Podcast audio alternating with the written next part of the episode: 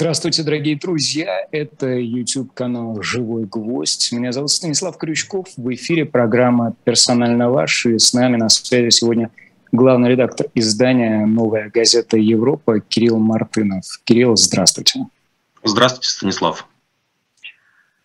Друзья, к зрителям нашим обращаюсь, не забывайте о подписке, э, о своих лайках, о реакциях в чате. Это то немногое, что сейчас э, нам помогает быть вместе, какую-то солидарность друг, друг с другом демонстрировать. Кирилл, э, вот в иной день, да, в новостях не было бы вопроса, что является первой темой массовый шутинг с жертвами э, в школе, но на фоне вот этой мобилизации объявленной, это лишь одна из тем. И я вот теряюсь да, в расстановке приоритетов, но тем не менее считаю, что сначала нужно поговорить именно об этом. Скажите, общий, очевидно, истероидный такой фон происходящего, это, на ваш взгляд, результат или предпосылка? Где вот корень этой нынешней атмосферы и разделяет ли эту истероидную, как я ее для себя чувствую, атмосферу тот самый глубинный народ? Вот он на нервике, на ваш взгляд? Ну, вы знаете, мне не очень э, нравится термин «глубинный народ», есть э, граждане, да, есть люди, у которых нормальные человеческие жизни, и они совершенно не обязаны глубоко разбираться в политике, быть хорошо информированными, да, или или даже быть, в общем, как-то слишком образованными. У всех, у всех у нас разная какая-то судьба.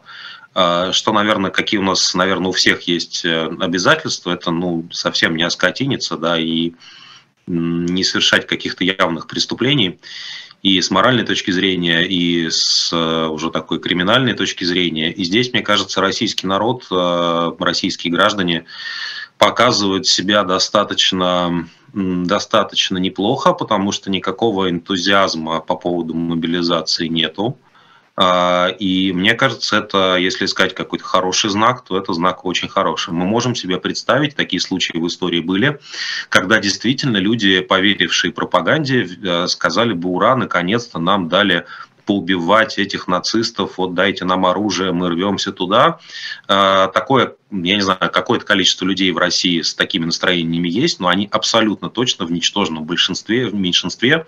А общество а, делится на две большие группы. Те, кто ну, не знает, как на это реагировать и как-то куда-то покорно бредет вслед за повесткой – да, вот э, преувеличивая вообще вот это значение государства, государство появляется в обычной частной жизни как такой монстр и выдает тебе какой-то документ, после которого ты должен пойти там кого-то убить и умереть, даже если ты не понимаешь, зачем это нужно. Это такая магия магия государства, может быть, еще про это поговорим.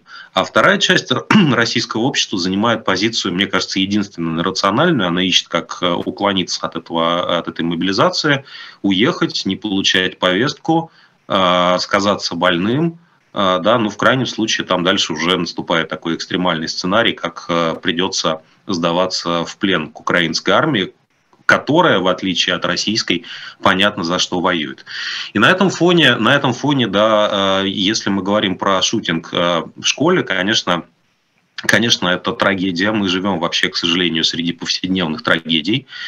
А, конечно, пропаганда наверняка заявит российская, что этот человек, который устроил этот шутинг, он на самом деле был связан с Украиной. Это самое очевидное вообще во всем плохом, как, как при э, Гитлере, да, во всем были виноваты евреи. А, да, также у нас сейчас во всех проблемах российского общества виноваты западные агенты, значит, геи, украинцы и какие-то еще враги там, атакующие границы Родины снаружи и изнутри. Вот. Но мне представляется, я, я так смотрю на эту трагедию, что э, Владимир Путин своими действиями, своими решениями уже в течение семи месяцев, и, конечно, особенно для российского общества после начала мобилизации, э, он узаконил убийство как э, способ решения всех своих проблем. Я даже, в принципе, скажу э, вещь, не знаю, наверное, наверное, все это какие-то есть еще, знаете, такая какая-то самоцензура остаточная. Мы привыкли быть осторожными профессиональными журналистами. Но я не вижу большой разницы между Владимиром Путиным и человеком, который устроил, устроил скулшутинг. А, в результате решения обоих этих людей а, погибли люди, в том числе дети. А, погибли они без всякой причины, они могли бы жить. Владимир Путин, в общем, продолжает эти действия повседневно, сейчас уже очень долго. Скулшутинг – это разовое явление, а война длится, длится много месяцев.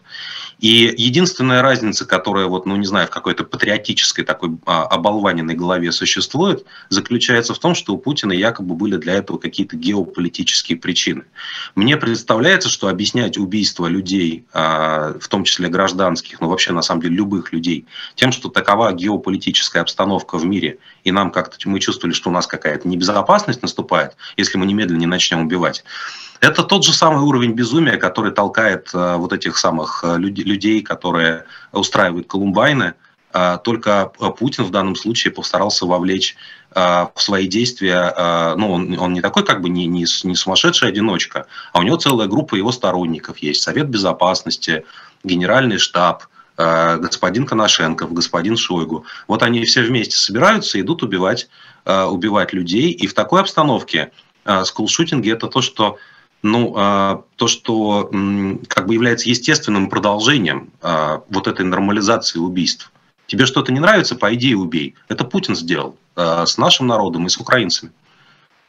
То есть в этой ситуации Путин и вот эти вот товарищи по Совету Безопасности фактически э, не оставили шанса тому самому гражданину. И логика партии «а что случилось?» или «я вне политики» теперь попросту не работает. Они сами привели этих людей э, на политическое поле. Стоит ли ожидать активизации россиянина, угу, гражданина?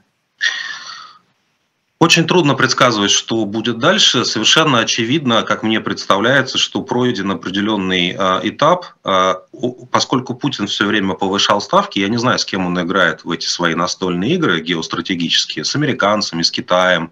Вот он вернулся в каких-то расстроенных чувствах после этого Э, саммита в Самарканде, да, и после этого решился на мобилизацию. Я не знаю, кто является его воображаемым оппонентом, но совершенно очевидно, что он для всех людей, которые живут э, в России, которые с Россией связаны, он очень резко задрал, задрал ставки. Сейчас ставка у человека такая, что он либо каким-то образом спрячется, либо будет сопротивляться, либо пойдет убивать и быть убитым. И в этой ситуации, в этой ситуации, да, вот эта история про то, что, про то, что э, ну, у нас есть вроде как, мы, мы мы, мы же как бы не такие, как вот эти диктатуры, да, мы говорим, ребята, давайте нужен диалог, давайте вот белорусы вставали на скамеечку, да, снимали обувь, когда они против Лукашенко протестовали два года назад, мне представляется, что это все э, выглядит как абсолютным, абсолютным э, анахронизмом сейчас. В всеобщей декларации прав человека есть такое понятие право на восстание. А, и сказано там дословно, что если э, диктатура э, да, уничтожает жизни людей, а, да, и препятствует обычной человеческой жизни, берет на себя такие права, то у людей есть э, право, моральное право, политическое право, признанное этой декларацией, ну, защищать свои интересы, свое право на жизнь.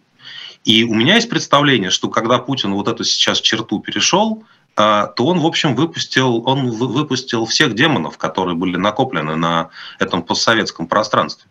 А, потому что если речь идет о защите своей жизни, вот сегодняшнее а, Сегодняшнее нападение да, на военкома в Иркутской области, если я не ошибаюсь, да, когда, там, да, когда человек, человек пошел, как он объясняет, стрелять в военкома, потому что он не хотел, чтобы его лучшего друга забрали на войну, это просто э, очевидный пример этого расклада. Что людям терять, если, если у них ничего нету, кроме, кроме э, этой войны? А, это то, что, это то, что сделано Путиным. Как ответит российский народ, как ответят отдельные группы российского народа в Якутии, в Дагестане, о чем вчера очень много говорили, мы очень скоро увидим.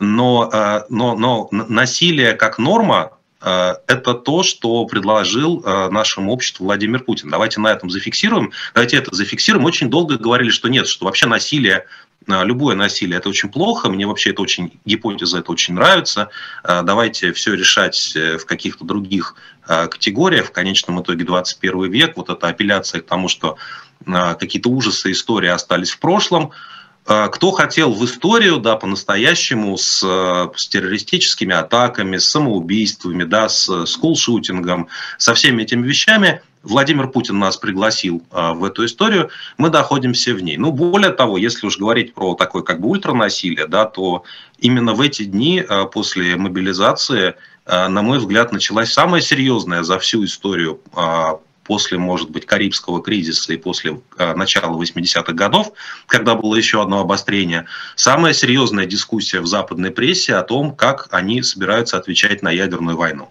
Это тоже, в общем, сейчас обсуждается как ну, как опция. То есть это не, это не обсуждается, что кто-то, кто-то окончательно сойдет с ума, запустит бомбу, а просто есть такой, вот такая возможность, э, которую не следует э, серьезно, в серьезном анализе э, упускать из вида. И об этом говорят и американские власти на самом таком высшем уровне. Об этом недавно говорил Зеленский. И когда Путин как бы блефует, говорит, что он не блефует – ну, все уже запутались, да, как бы, что имеется в виду на самом деле. Ну, вот такое ультра, ультра насилие, да, как в фильме прямо Стэнли Кубрика, такая как бы банда э, отмороженных людей, которые просто ходят и совершают любые акты насилия, которые им нравятся. Это то, что, то во что Владимир Путин превратил э, нашу с вами страну. О реакции по внешнему контуру, я думаю, мы еще поговорим, но тем не менее я хотел, хотел бы вернуться к вот этому механизму набора критической массы. Да? Сегодня э, реакция какая-то уже последовала на шутинг, там Росгвардию штат, штатную численность планирует увеличить, во всяком случае звучат такие предложения. Но тем не менее, вот есть какие-то ну, исторические, э, скажем так, опыты описания того, как это происходит по щелчку. Просто вот э, где э, этот э, порог, где регистр может смениться, скажем так, на ваш взгляд? Ну, с точки зрения социологии, то, что очень хорошо известно, это, конечно, история про ветеранов боевых действий, у которых, э, которые травмированы. Вот Захар Прилепин нам говорил, что э, посттравматического синдрома не существует, да, как бы люди, которые воевали, это самые лучшие мужики. Э, но научные данные, эти слова писателя опровергают, вот, и мы все прекрасно знаем, мы все смотрели в детстве фильм «Рэмбо», да, там первую часть, которая, в общем, примерно про это, э, мы все видели э, какие-то реальные преступления, совершенные бывшими ветеранами военных действий. Мы уже видим, как насилие возвращается с э, фронта внутрь России, когда просто какие-то люди приезжают в отпуск, и кажется, что это только начало, вот эта, вот эта воронка насилия. И э, ну, триггеров очень много, да, я просто даже выделил вот этот один, это то, что в социологии называется бумерангом насилия, ты устраиваешь какую-то войну на внешней территории, да, а потом получаешь всплеск преступности и нормализацию этого насилия у себя на своей территории. Но э, Россия просто вообще в целом достаточно опасное место, если так разобраться, да, то есть наша жизнь в России это была но это был такой какой-то набор компромиссов. Да, предполагалось, что вот что, что хочет Россия. Ну, как-то жить, э, платить кредиты, брать ипотеки, да, иногда путешествовать в Турцию. Вот какие-то такие простые, простые потребности. Да. В России при этом э, очень, э, как мы понимаем, разнообразный этнический религиозный состав. Очень сильно отдельные регионы отличаются друг от друга. Э, очень высокий внутренний уровень э, ксенофобии, по большому счету, расизма. Мне страшно нравятся вот эти сейчас истории. Меня всегда это страшно раздражало еще в мирной жизни, когда когда люди считали нормальными там, э, делать в объявлениях об аренде квартиры, да, что рассмотрим славянское, славянских лиц как-то так. Даже когда-то исследования мы с моими коллегами и студентами об этом делали, очень смешное, сколько стоит быть славянином на рынке э, аренды жилья в Москве. Но сейчас, да, вот сейчас люди ищут убежище в Казахстане, находят там в основном, как, как можно видеть, достаточно теплый прием. Действительно, казахи помогают, да, действительно, Центральная Азия оказывается гораздо более гостеприимным местом для россиян, э, чем, чем Россия для жителей этих республик, этих стран. Э, похожие вещи происходят в Турции, я вообще, э, простите, да, в Грузии. Я вообще не понимаю, как Грузия, как маленькая страна с этим потоком беженцев уже вторым да, за эти полгода справляется. Ну вот сейчас там, кажется, все на грани такого социального, социального взрыва.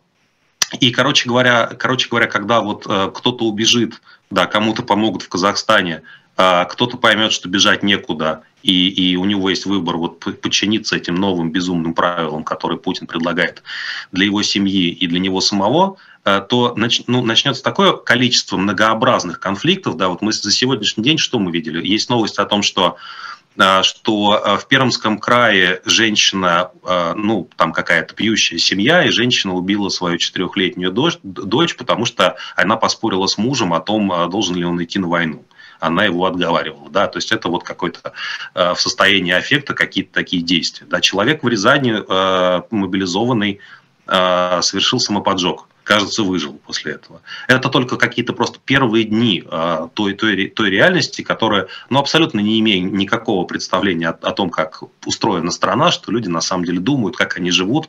Э, то, что, то, что Российской Федерации предложила наша, наша верховная власть, которая, в общем, про жизнь э, нормальных людей, а вовсе не глубинных, обычных людей, да, ничего ничего не знает. Поэтому, когда вы меня спрашиваете, какие здесь могут быть механизмы, да, мой ответ э, такой, что смотрите уже на то, что уже происходит, смотрите на то, как э, идет вот такой реэкспорт насилия, и представьте себе, что с таким обществом может быть в динамике, какое количество конфликтов самых многообразных вплоть до, я думаю, до гражданской войны или какого-то сценария очень похожего на гражданскую войну, а, эта война может принести, война против Украины может принести обратно в Россию.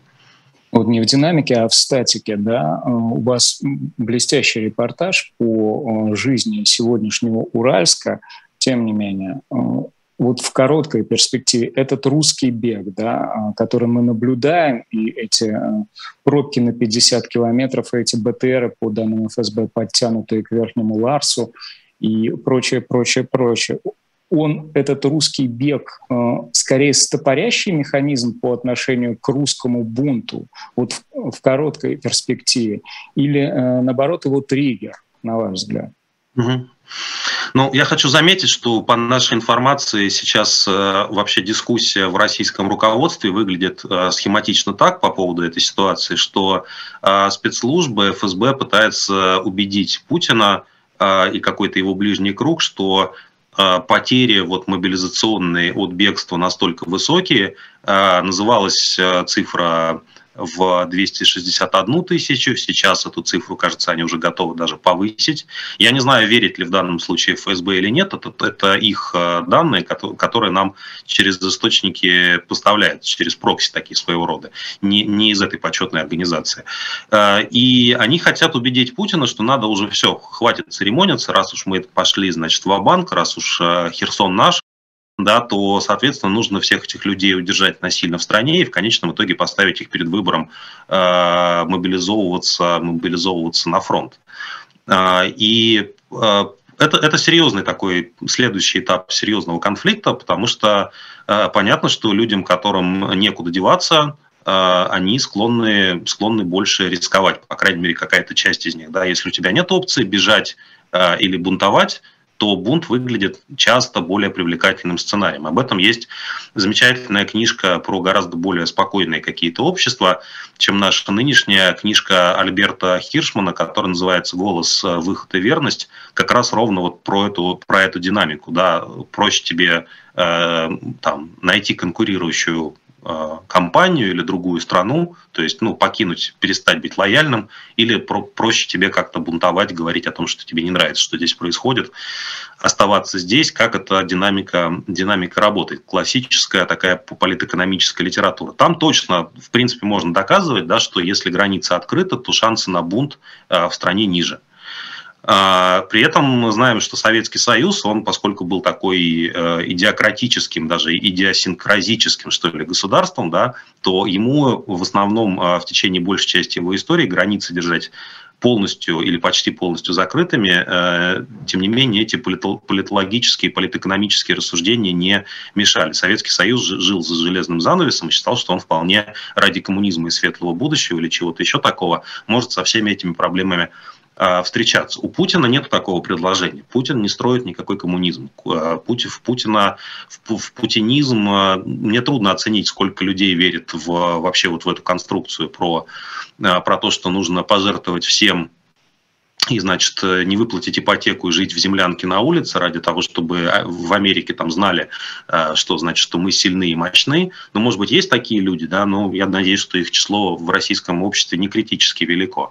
Вот. А все остальные, конечно, в рамках, как все нам социологи и экономисты, начиная с Александра Аузана, говорили все эти годы, все остальные в рамках путинской диктатуры, путинского правления э, хотели себе как бы спокойной, частной, комфортной жизни, именно на которую сейчас произошло нападение. Вот как Лукашенко нам говорил, я сейчас вам покажу, откуда готовилось нападение на путинскую стабильность. Именно Путин с этой мобилизацией, даже не с войной, а именно с мобилизацией, напал на, на привычную жизнь э, россиян, которую он вроде бы как бы им и предлагал в обмен на политическую, э, политическую лояльность. Украинцы, кстати, справедливо обижаются на россиян, что что э, проблемы вызвала не война, не столько война, сколько мобилизация, но это следствие структуры российского общества, да, где власть всегда считается чем-то принципиально чужим, где, э, значит, у людей есть четкое ощущение, что ничего изменить нельзя, и где все, что, чего люди хотят от власти, это чтобы их оставили в покое.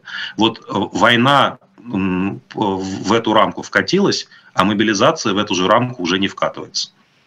Ну, среди этих групп влияния Понятно, что все упирается в Путина, но сегодня на а, поверхность в паблик прорвалось два высказывания. Да? Высказывание Цекова о необходимости там, а, поставить вопрос о закрытии границ. И, как это ни странно, а, в антитезу ему высказывание Клишеса. На ваш взгляд, какая из этих фигур сильнее в том плане, что какая из логик превалирует вот на данный момент? Закрывать или не закрывать? Вы знаете, вот пока, пока мы говорим, да, уже еще до эфира, когда я, как и все, сидел в новостях, да, уже пришли первые, первая информация о том, что не то чтобы граница закрыта, но нельзя сказать, что она целиком и открыта. Потому что, да, потому что люди в аэропортах, в первую очередь, где более современные системы стоят, э, связанные с контролем э, вот этого миграционного потока выезжающего, у, у ФСБшников, которые сидят на границе, людей начали останавливать, да, вручая им предписание о том, что на самом деле они военно обязаны, и поэтому на время мобилизации ехать им никуда не надо. Пока таких подтвержденных случаев совсем немного, то есть это пока не массовое явление, кажется только в аэропортах, но мне представляется, что логика развития событий неизбежно ведет, э, подталкивает и спецслужбы, и военных, и Путина к тому, чтобы это решение было принято. Допустим, оно им не нравится, но вести мобилизацию одновременно с тем, когда значительная часть каких-то активных, образованных мужчин э, устраивает вот такие международные прятки, да, состязания откроют для себя значит, э, чарующую географию Центральной Азии, а, да, и там найди там а, квартиру, опять же, да, не, не только На для лиц, Кавказе. Да, не только для лиц для азиатской и азиатской национальности в продолжении этой мрачной шутки про наш старый, старый московский снобизм. А, вести, вести мобилизацию в, таких, в такой ситуации довольно тяжело, это пропагандистски тяжело. Получается что? Что можно выбрать между тем, чтобы поехать туристом в Казахстан и поехать, э, значит, умирать в Украину или убивать в Украину.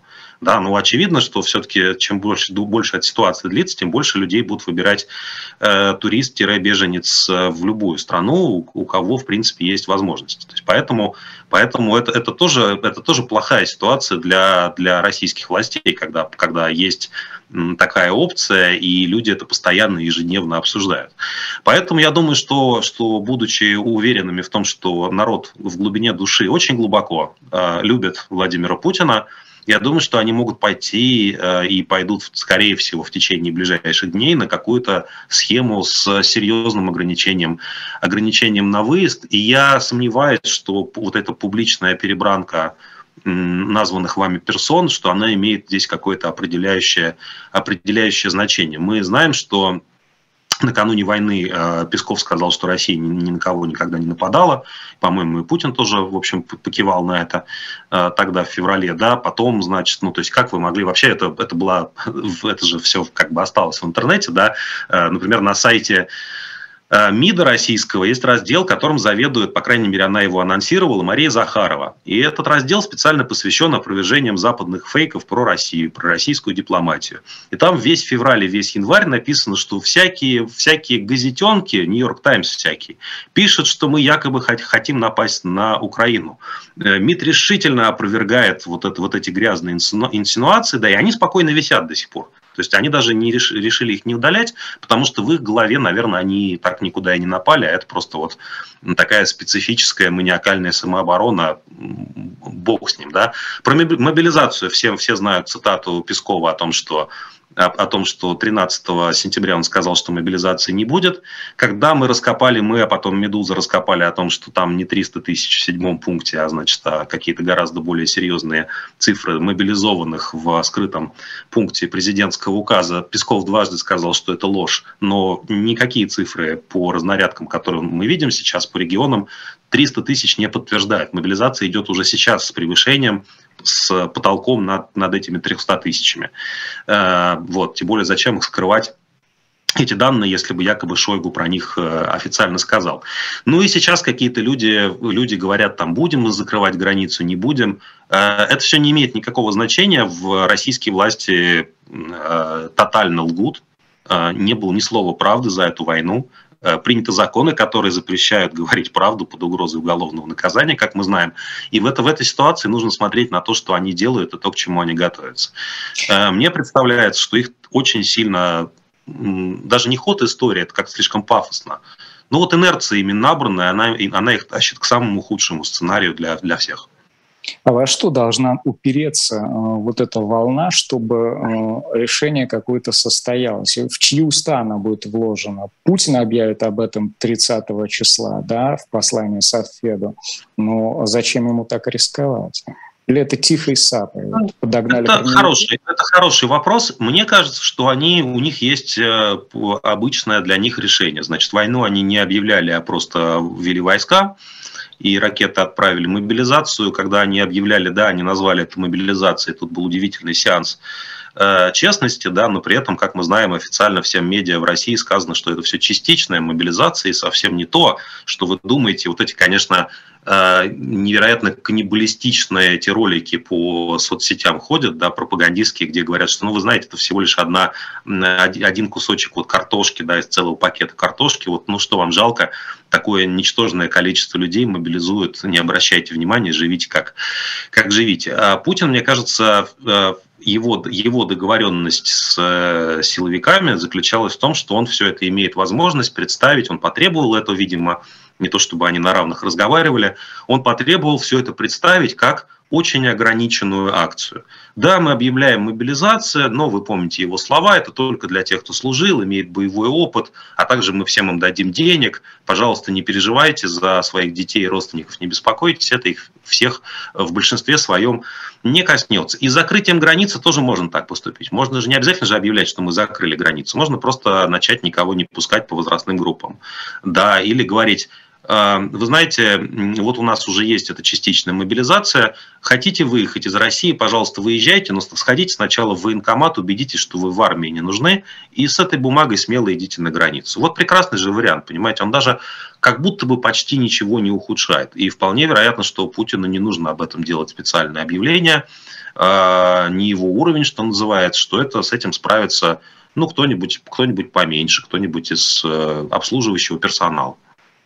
Ну а пока Песков будет говорить, что все случаи несоответствия будут оперативно исправляться. Я не знаю, обратили ли вы внимание, сегодня в телеграм-канале Павла Чикова появилась э, такая информация, что, дескать, приходящие по повесткам э, если они э, не готовы подписать договор о добровольческом участии, от, отпускаются в освояси. Это э, так потихонечку сливается история, чтобы рассеять вот этот вот негативный эффект, а, и как это бьется с э, вот этими приказами военкомов, потому что от места к месту э, везде весьма по-разному, в том числе вплоть до закрытия. А, модель, э, модель мобилизации, она феодальная, она такая, ну, неофеодализм такой, он был уже опробирован на вакцинации, на выборах российских он был опробирован на никому не нужном референдуме 2020 года про Конституцию. А, спускаются KPI какие-то, да, целевые показатели количественные, а, спускаются руководителям регионов.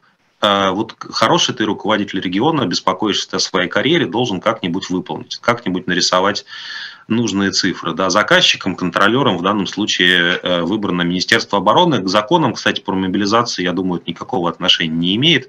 То, что написано в Ельциновском законе 97 года, там, в общем, схема мобилизации другая. Естественно, э, отвечать за нее должны, должны э, значит, военные комиссариаты непосредственно по профилю. И, разумеется, это все происходит исключительно в военное время. Да, здесь у нас мобилизация без объявления войны, без военного времени, организованная устроены вот по такому э, феодальному принципу, территориально, э, территориально-производственному, да, потому что, э, потому что понятно, что там мобилизация через крупные предприятия, так же как выборы и как все остальное происходит. Э, и в этом смысле слова, да, если где-то э, призывников, то, о чем вы говорите про Чикова, если где-то призывников начинают отпускать это может означать все, что угодно. Это может означать, что в данном регионе решили, губернатор решил, что нужно, нужно сделать так. Да? То есть, э, что вот схема, которая позволит ему набрать нужное количество э, рекрутов – а, она такая, что, в принципе, можно ограничиться вот э, такой процедурой. А в другом регионе все будет по-другому, в третьем еще как-то, потом у них наступит какая-нибудь вторая волна.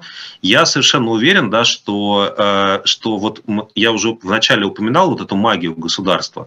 Вот мне кажется, э, эта мобилизация, это ну, для нормальных людей, кто, кто как бы все-таки готов хоть немножко скепсис какой-то, сомнение включить в отношении всего происходящего, это такая таблетка от э, такого, знаете, этатизма. Мы все, на самом деле, большие патриоты Российской Федерации, нашей страны, нашего народа, нашего языка, я думаю. Мы все, я думаю, э, э, хотим, чтобы страна процветала, люди счастливо жили, и все у нас всех было хорошо. Представляется, что действия Путина исключительно мешают как раз э, этим как бы патриотическим целям в нормальном смысле слова. И дальше вот начинается такая магия, да, вот есть человек, к нему приходит кто-то и говорит, я такой-то, такой-то. Вот вам повестка, вы должны явиться с вещами и послезавтра умереть вот в такой-то точке. И ты сидишь с этой повестки и думаешь, ну вот, а что же делать-то, да, вот мне же такие серьезные люди сказали. Помните, у группы «Война», э, значит, вот у этого арт-проекта нулевых, кажется, или начала десятых, у них был такой а, такая акция, когда человек а, в костюме священника и в фуражке а, значит, полицейского заходит в супермаркет, демонстративно накладывает туда на тележку очень много еды, и демонстративно, не оплатив, выходит. И ему никто ничего не говорит, потому что это очень важный человек просто по виду видно, что вот, ну, одновременно святой и могущественный, воплощение всех государственных добродетелей. Вот люди, которые сейчас всерьез воспринимают повестки и э, добровольно идут в военкоматы, они совершают ту же ошибку, как совершила кассир э, значит, этого, этого супермаркета, у которого, у которого там финансовая ответственность за продукты, которые этот человек фактически украл из группы «Война», она должна была остановить и спросить, куда прешься? Да, потому что, ну, прав таких ни у кого нет. И то же самое, то же самое с государственными, с государственными повестками. Надо, у нас наметилась какая-то дискуссия а, по этому поводу, да, надо четко понимать, что правозащитников и юристов на всех не хватит. Э, в случае вот этой вот якобы частичной, а на самом деле совсем не частичной мобилизации.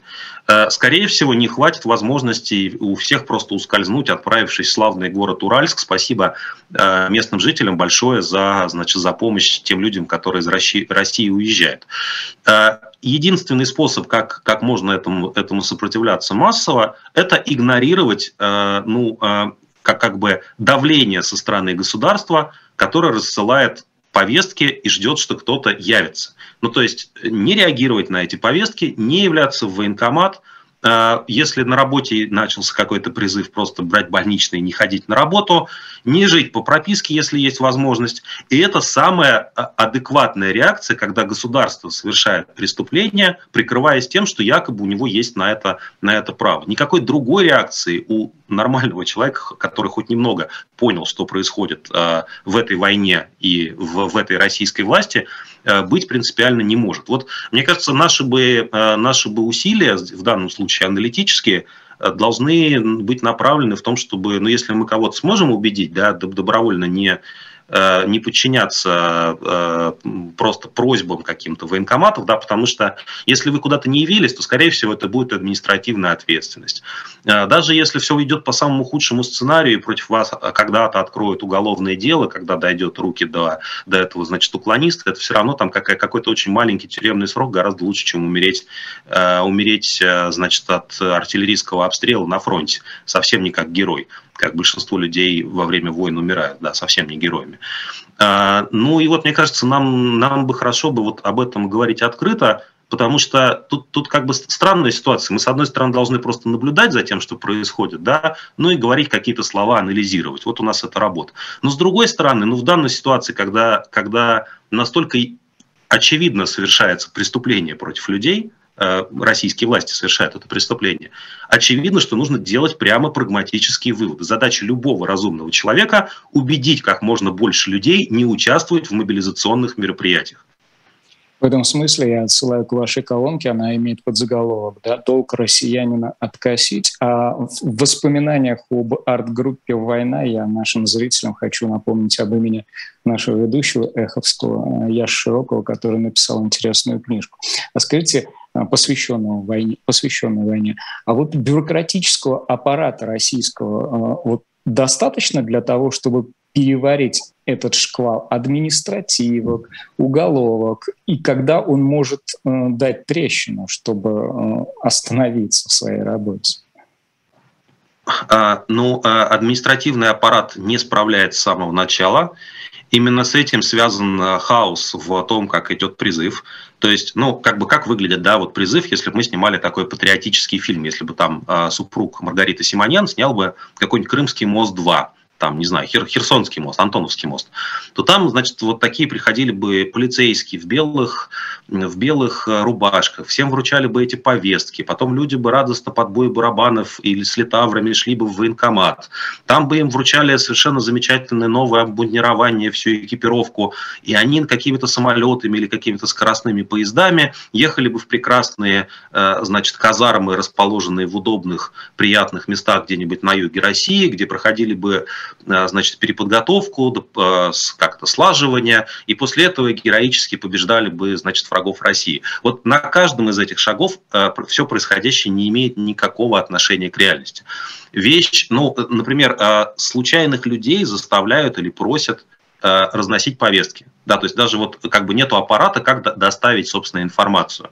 Ни закона нету соответствующего, как это, как это сделать в нынешних условиях, ни административного аппарата для Э, раздачи повесток не хватает. Поэтому этим занимаются, значит, военно-учетные столы на предприятиях, а там, где с предприятия тебя, до тебя добраться не может, ну, просто либо вот какие-то полицейские, либо, например, я видел э, историю, и у нас сейчас выйдет текст на сайте «Новой газеты» об этом, как учителей просят, заставляют выполнять эту грязную работу. Да, вот учителя, которые говорят, детишки, там все доброе, прекрасное, вечное, мир, дружба, они идут, некоторые из них, по крайней мере, они идут и просто людей как бы заталкивают в эти, э, хотел сказать, автозаки, в эти, значит, военные автобусы, да. Потом начинаются вот эти все вопли, что родственники запасаются каким-то, вот сегодняшняя новость была, что в, э, в Москве дефицит э, лекарств, связанных со сворачиванием крови и противоожогных, средств против ожогов. Да, это тоже означает, что ну как-то люди вот хотят своим там родственникам помочь хоть, хоть чем-то, да, дать, дать им возможность как-то выжить. Э, в ходе, в ходе этой войны, вот подумали, что мы еще можем сделать, пойду вот такое лекарство куплю. И так на каждом этапе, да, то есть э, когда, когда люди, э, когда люди добираются черт знает на чем, черт знает как экипированы, черт знает куда, и уже появляется информация о том, что после буквально считанных суток э, так называемой военной подготовки этих сборов, да, людей могут отправлять уже в действующую армию на территорию, где идет война, это уже административный аппарат со своими задачами не справляется.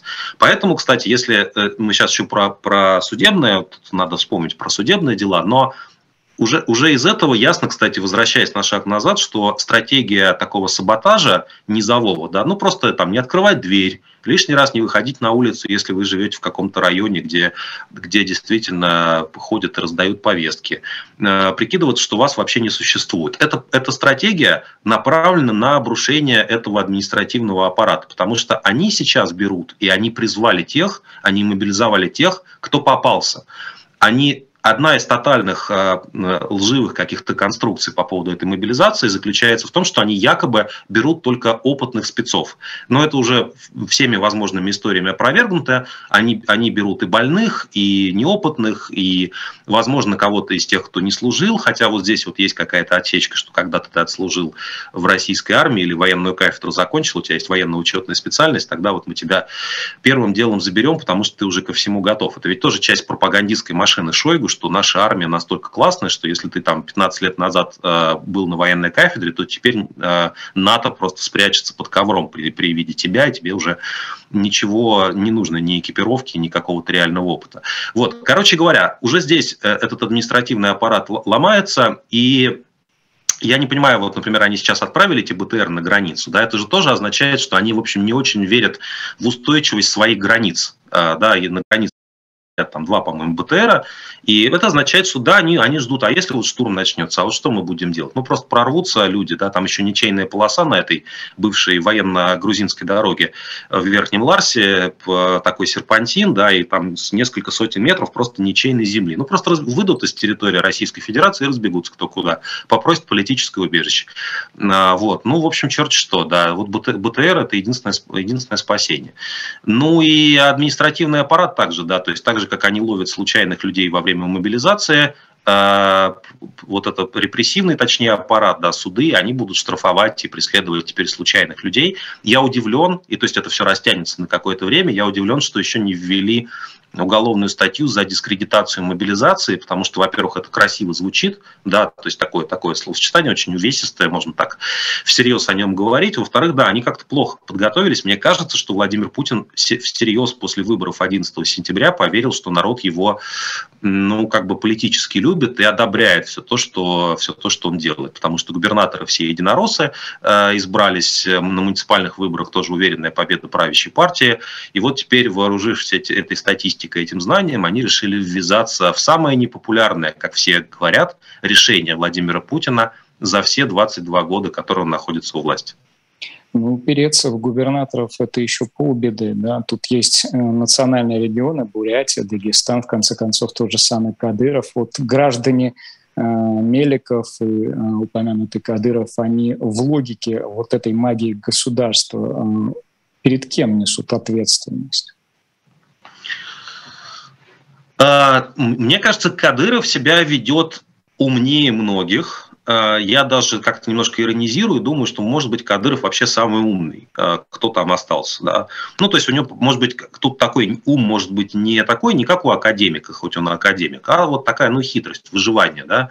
Потому что что он, что он делает? Он заявил, что, значит, что войска что мобилизацию в Чечне проводить не надо, при том, что у нас появилась информация, что более 500 э, этнических выходцев, выходцев из Чечни э, в разных, в разных регионах России, не только в Чечне, отправленные войска в результате того, что они запросили загранпаспорта после начала мобилизации. То есть вот так, таким образом на э, таким образом Кадыров как бы показывает, что вот он очень лояльный, он всех э, выходцев из Чечни контролирует по всей стране, и вот это есть какая-то какая своя собственная спецслужба кадыровская, по сути, которая этим занимается. А, значит, он сказал, что мобилизацию в Чечне проводить не надо, потому что они все выполнили. А, по различным данным, а, Кадыров несет очень низкие потери по сравнению со всеми остальными, и то есть старается своих людей беречь. Он летом заявил, что а, в Чеченскую республику неплохо было бы поставить дивизион противовоздушной обороны российской армии. И еще он сказал, что вообще-то хорошо было бы мобилизовать российских силовиков на войну, потому что они вот очень храбрые ребята и спортивную подготовку проходят. Да? И все это вместе выглядит как, в принципе, подготовка к тому, что Рамзан Ахватович собирается от кого-то обороняться в Чечне, а может быть на кого-то наступать. Но ПВО это совершенно точно заявка на то, что он ожидает, что кто-то именно его будет бомбить, и почему-то думает, что это вряд ли надо. Ну вот, э, вот здесь, здесь есть вот такие люди. Э, у остальных, у руководителей регионов вроде, вроде э, Якутии, Бурятии, Калмыкии и так далее, у них сейчас, конечно, очень сложный выбор, потому что многие их спросят, ну, с кем вы, да, то есть насколько вы, насколько всерьез вы готовы выступать последовательно против своих собственных народов, которых, про которых ну, достаточно справедливо говорят, что то, чем занимается Кремль, это похоже на этнические чистки. Если вы хотите всех бурятов выгрести из республики и отправить на войну, всех мужчин, то это, в общем, похоже на ну, такую своего рода депортацию. А, в Москве вы меньше людей набираете, а в Бурятии, пожалуйста, ни в чем себе, ни в чем себе не отказывайте. Вот, Говоря, да-да. Да-да, но я хочу сказать, что просто это, конечно, это в, на примере того же Дагестана, это, конечно, пролог к каким-то региональным политическим кризисам в том числе. И здесь как раз возможны колебания региональных элит. А, ну, вряд ли они выступят против Москвы открыто, но они, конечно, могут э, некоторые вещи саботировать, да, и, в общем, не, не так охотно выполнять распоряжения, связанные с этой войной. Мы в третьем дне проведения так называемых референдумов Кремль сегодня заявил, что своевременно сообщит о дате официального принятия новых регионов в состав России. Прям так и сказали. И, собственно говоря, вот цена этих референдумов и их последствия, на ваш взгляд? Ну, было бы, мне кажется, стильно, если бы если бы в Кремле решили бы объявить результаты до окончания референдумов, а, тем более, что там уже некоторые к этому есть э, какие-то уже как бы праздники готовятся, уже все, мы э, входим в состав э, Российской Федерации, это было бы в путинском смысле слова последовательно опровергает какую-то общую логику и здравый смысл, но зато очень-очень так стильно и так никто не делал. Действительно, такими референдумами можно войти в историю.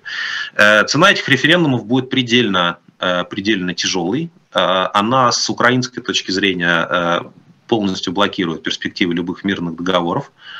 Да, и, для, и понятно, почему Зеленский заявляет такую позицию, да, потому что ну, если сейчас согласиться, что после этих референдумов переговоры возможны, то это означает, что, например, если у Российской Федерации будет потенциал наступать дальше, и там, допустим, случится что-то, и они захватят Николаев или Одессу, то это означает, что они могут провести такой же референдум, а потом опять сказать, «А теперь давайте договариваться. Да, то есть это как бы игра, в которой, в которой можно до Львова, в принципе, э, играть, при условии, если, если российская армия сможет наступать. А, вот. Другая ситуация заключается в том, что очевидно, что если российские власти заявляют, что э, тот же Херсон – это а, суверенная территория Российской Федерации, то это означает, что в любых переговорах они будут занимать ту же позицию, как они занимали 8 лет по поводу Крыма, и заявлять, что статус не обсуждается, потому что мы уже приняли эти территории, и дальше обратного, обратного пути нету. Даже если не будет наступления, все равно как бы переговорной позиции больше нет. При этом мне представляется, что Владимир Путин, например, считает, что такого политика, как э, Зеленский, просто не существует. Э, он э, сам себя бодрил такими тезисами еще в феврале о том, что это обдолбанные неонацисты. Он тогда призывал после начала вторжения украинскую армию, как бы такую советскую, да, близкую по духу, как он себе ее представляет, а, значит, сбросить этих самых неонацистов и дальше просто перейти к какому-то ну, сценарию союзного государства вместе с Лукашенко, примерно примерно в том или ином, в том или ином формате. А, тот факт, что Путин считает, что Зеленского не существует как политика, означает, что он не может с ним в его глазах встречаться, потому что ну, потому что это не его уровень. Он может с Байденом может встретиться, может быть, с Си встретиться, вот как-то так, даже с Эртоганом может. Кроме того, никто не знает, чем эта встреча закончится. Ну, короче говоря, когда Зеленский говорит, что переговоров больше не будет, э, то для Путина это звучит, звучит как э, пустые слова, потому что в его глазах э, Зеленский – это марионетка. И это означает, что ну, там скажут из Вашингтона, иди переговаривайся, и все пойдут переговариваться. Это означает, что на самом деле, ну, по большому счету, цена этих референдумов, если коротко говорить, кроме там экономических потерь, новых санкций, дальнейшей изоляции, а, абсолютно очевидно раз, будет развязана а, охота на ведьм внутри России, кто, значит, с этими референдумами не согласен, кто не рад новым соотечественникам, тот враг – это, это точно. Но самая большая проблема мне представляется, что цена этих референдумов заключается в том, что мы делаем серьезный шаг э, все-таки к разрастанию конфликтов за пределами за пределами конкретно Украины. Потому что с точки зрения Путина, если сейчас э, поставки оружия Украине продолжатся, они продолжатся, и Украина будет продолжать атаковать новую суверенную российскую э, территорию, это будет означать, что таким образом Запад напрямую объявил войне, войну э, именно Российской Федерации, а не, значит, не Луганску, не Донецку, а вот именно, именно Москве. А, да, мы, мы уже как бы сказали, что это наше, но вы не послушались, следовательно, теперь ход на нашей, ход на нашей стороне. И тут мы возвращаемся к упомянутому уже сюжету, что, ну, как в интернете говорят, да, значит, что вот э, там, значит, есть такой список короткий, там первый пункт, войны не будет, это невозможно. Э, второй пункт, да, мобилизации не будет, это невозможно и невыгодно Путину. А, третий пункт, там, присоединение новых территорий к Российской Федерации тоже невозможно и невыгодно. Четвертый пункт, значит, ядерной войны не будет, потому что тоже в этом никто не заинтересован. Вот мы находимся после третьего пункта и перед четвертым. Ну, дальше можно, можно судить, насколько вообще, насколько бессмысленно приписывать э, какую-то рациональность действиям российских властей, что тот или иной то или иное действие не в их интересах, и на этом пытаться строить какие-то разумные предсказания о том, что будет дальше. В отличие от крымской истории, крымского референдума, да, сейчас последовала уже реакция от, после отлупа со стороны Си Цзиньпина, э, Самаркандского, да, со стороны тех, кто э, вот на ладошке лежит, на кого рассчитывали. Казахстан, Рейтер сообщает, что он не признает результатов референдума. Вучич высказался, Эрдоган высказался. Это значит, что на внутреннем экономическом, прежде всего, контуре не, нельзя будет налаживать тот самый параллельный импорт и прочее, прочее, прочее. А, вот это может немножко охладить или сейчас скорость набрала обороты настолько, что они примут, а дальше уже по ситуации будут смотреть на, ситу... на происходящее? Я думаю, что они сейчас не могут уже не принять э, территории формально в состав Российской Федерации, потому что это будет э, означать такое, ну как бы, что в, в этой подворотне в Петербурге пресловутые Владимира не уважают. Да, что вот Владимир уже всем пообещал, что вот он вышел там раз на раз, Э, бил первым, все делал по методичке своей 50-летней э, давности, даже уже больше. Вот, тем более, что, кстати, день рождения у него, говорят, нужны какие-то подарки. У всех свои э, хобби такие специфические. Кто-то любит там торты, кто-то любит цветы, кто-то любит оккупированные территории. Э, э, я думаю, что обратного пути у него уже нету.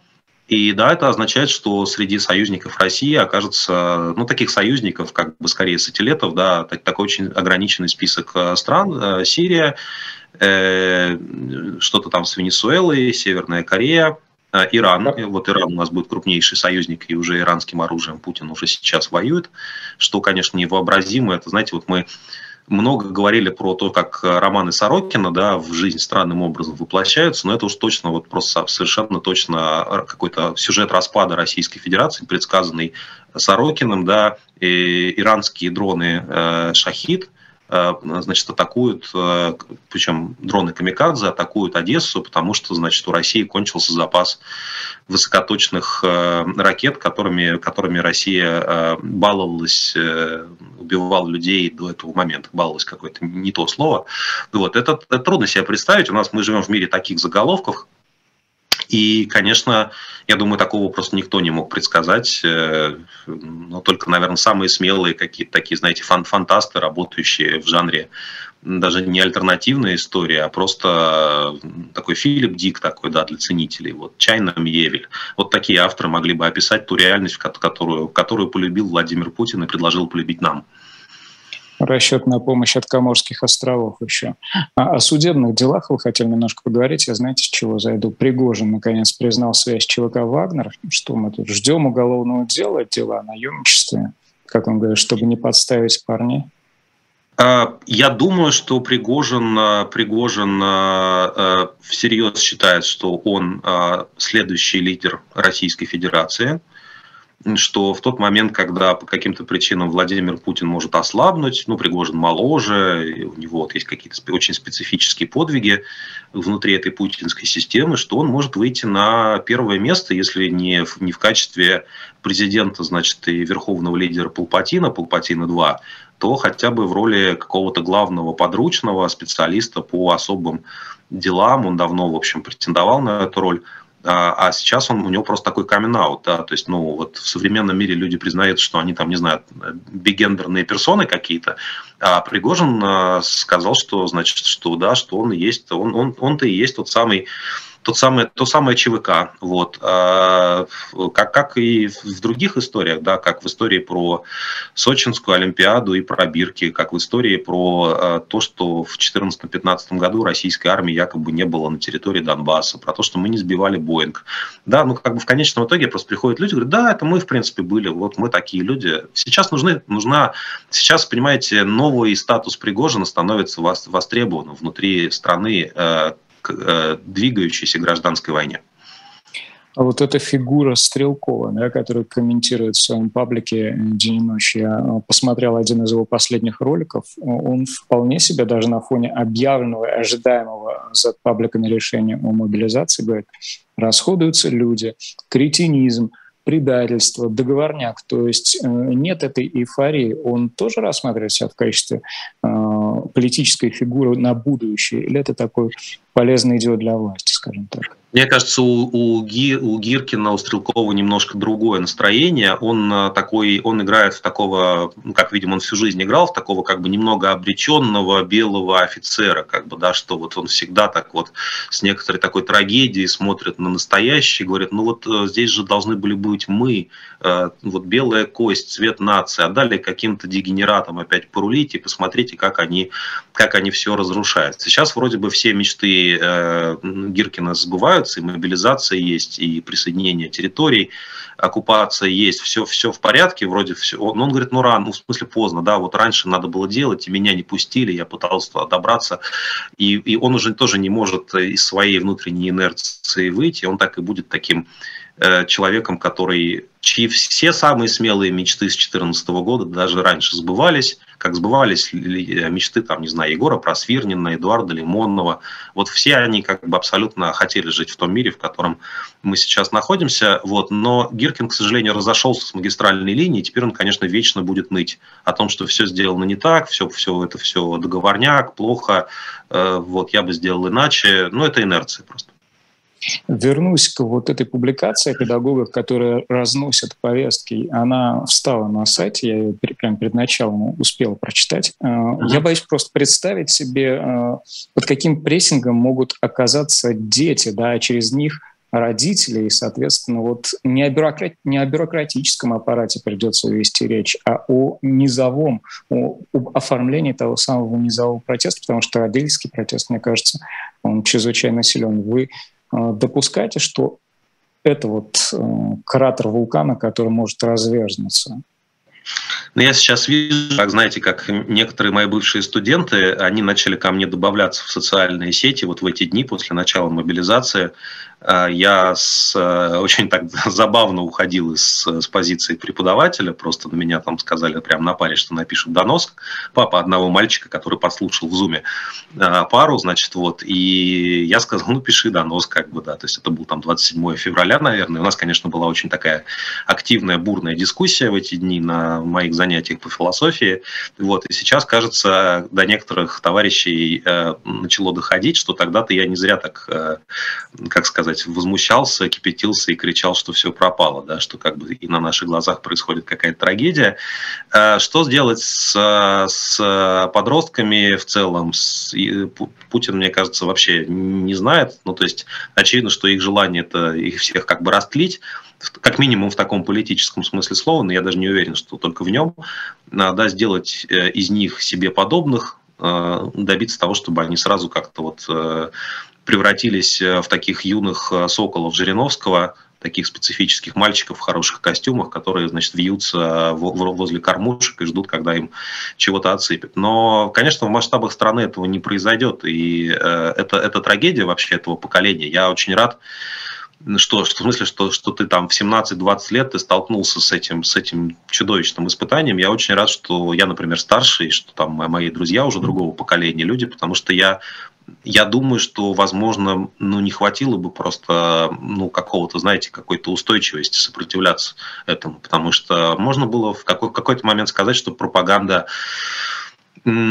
пропаганда дает простые ответы, по крайней мере, да, потому что все, все настолько, все превращается в такую чудовищную трагедию, что можно поверить просто людям, которые захватили себя в заложники и как бы погрузиться в этот стокгольмский синдром. Я надеюсь, что с большинством молодых людей в России этого не случится антивоенная кампания, оформленная, возможно, не бунт, а именно вот локальная история э, с тем, чтобы люди ну, каким-то образом обозначали свою позицию четко. Уже, уже сейчас все есть, даже, собственно говоря, вот это голосование ногами, ну, можно, опять же, как украинцы смеяться, что как бы вот россияне просто готовы только бежать, но это абсолютно антивоенная кампания. Это в чистом виде антивоенная кампания, когда война превращается, когда нет уже, понимаете, вопроса про этический выбор, или, по крайней мере, не только об этом речь, а когда речь идет о том, что война – это то, что приходит к тебе в твой дом и тебя убивает. И в этот момент э, по всей видимости, действительно десятки, сотни тысяч людей прямо сейчас в России участвуют в антивоенной кампании. Кирилл Мартынов, главный редактор издания «Новая газета Европа», сегодня был э, в гостях у программы «Персональный ваш». Кирилл, я благодарю вас за ваше подключение. Спасибо, Удачи вам, друзья. Кстати, оставайтесь на живом гвозде. Сразу после нас а, программа «Атака с фланга» в 17 «Слух и эхо» с Антоном Орехом, в 19 а, в программе «Особое мнение» Александр Баунов. Ну, а на YouTube-канале «Дилетанты» сегодня интересный эфир про программу про тиранов. Болеслав Берут, польский а, президент, станет героем этого эфира. Я, Стас Крючков, прощаюсь с вами. Удачи вам, берегите себя, до свидания.